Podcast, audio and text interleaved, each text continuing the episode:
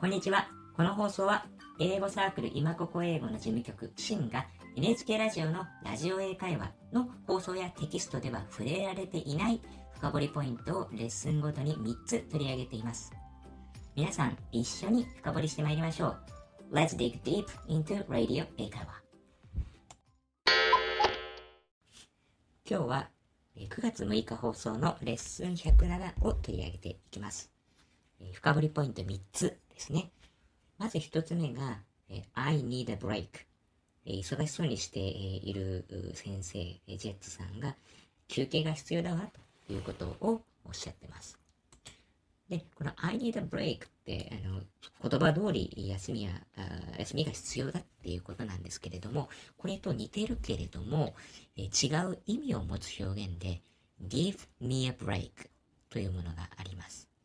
この give me a break というのは、えー、まあ、命令文でですね、私に休憩させてくれという、意味で、もちろんその意味通りにも使うんですけれども、もう一つですね、文字通りの意味から転じて、え勘弁してよ、冗談だろ、とかいう意味を、まあ、簡単的に表現するときに使ったりする、えー、ものがございます。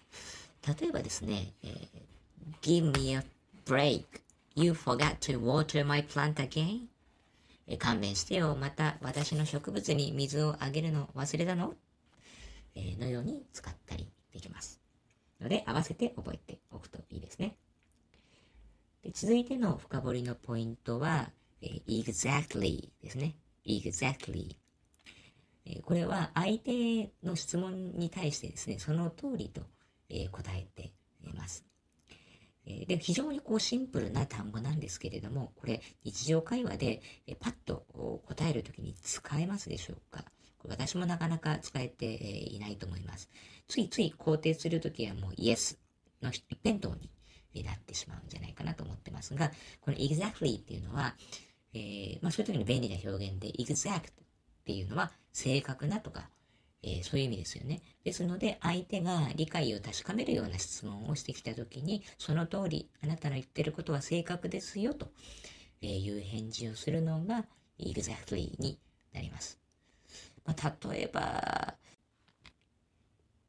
So you learn English just by listening to radio 英会話なんて聞かれたときに exactly と答えたりできますね。はい。で、最後のポイントですけれども、シンフォニーですね。シンフォニー。交響曲ですけれども、今回ご紹介したいのは、この窃盗時の頭に SYM とついているものですね。こちらですね、実は、えっと、このテキストのですね、連載英単語は語源でにゃんとかなるっていう非常に面白い連載ありますけれども、今回この第6回の中で取り上げられています。で、この SYM というのはもともと SYS というですね、SIS という窃盗時が元になっていて、一緒にという意味があります。で、えー、SIM が一緒にという意味なんですが、その後ろでフォニーが来てシンフォニーになっていますよね。で、このフォニーというのは、これフォンですね。フォン。え、電話のフォンと同じです。えー、で、フォーンっていうのは音という意味がありますので、一緒に音を出しているから、シンフォニー、つまり交響曲になるということですね。